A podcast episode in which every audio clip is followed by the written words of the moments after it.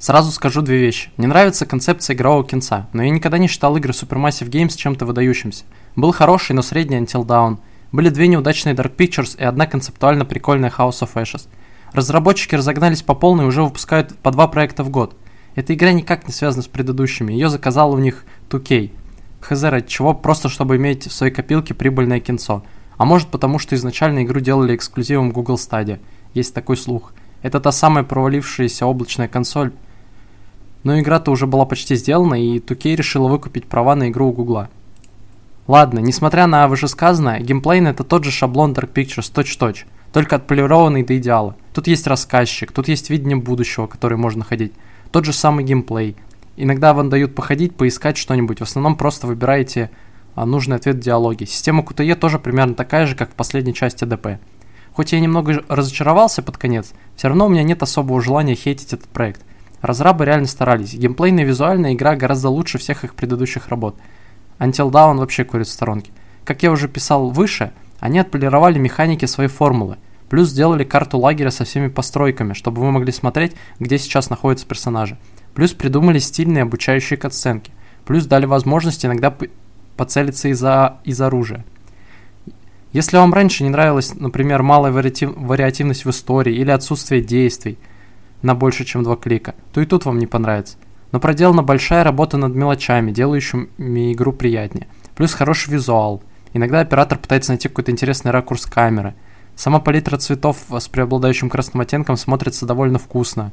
При неплохой графике даже оптимизация вроде неплохая. Вашему FPS не особо что-то угрожает. Персонажи по трейлеру выглядели невзрачными, но на деле более-менее симпатичные, неплохие образы хоть и клишированные. В диалогах тупости не очень много, иногда даже интересно слушать. Ну и наконец о сюжете. Тут снова очень много сюжетных дыр и очень типичная для хорроров концепция. Это все понятно. Еще анимация лиц иногда смотрится ужасно, как будто их клещами растягивают. Это во всех их играх так было и будет, скорее всего. Тут рассказывается очень банальная, но атмосферная история о вожатых лагеря, попадающих ночью в мясорубку, никаких карьеров в игре нет, по сюжету они все затоплены. У нас тут из локаций только лес и всякие деревянные домики. В сюжете есть мистическая составляющая, которую никак э, научно не объяснить, как, например, пытались в предыдущих проектах. Сюжет и финал играют ключевую и решающую роль для оценки подобного рода проектов. House of Ashes я поставил э, 7,4. При тех же многочисленных проблемах концепция там смогла держать на протяжении всей игры – и даже неожиданно и, и динамично закончится. Даже в Until Dawn был крутой сюжетный поворот. Тут же саспенс рассыпается на середине игры. Все становится понятно очень быстро, интрига пропадает. Последние часа 4 кинца рискуют стать для вас очень унылыми.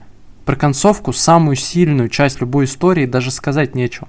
Вам либо очень просто удается покончить со всем кошмаром, либо просто всех перебьют. Никакого катарсиса не будет по скрипту. Могу еще немного спойлерно отметить, что очень глупо было придумано, что одного персонажа можно слить, когда вам резко дадут выстрелить из дробовика.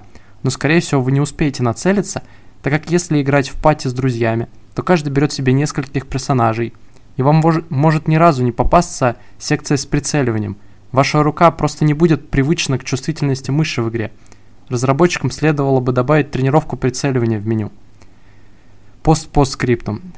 Также по каким-то неведомым причинам в Steam для игры не добавили функцию Remote Play Together, но поиграть дру- с друзьями вы все равно сможете, скачав вот эту прогу. Она позволяет играть даже в пиратке в Steam по стриму с друзьями. Пост-пост-пост скриптом. Русский дубляж э, неплохой местами получился.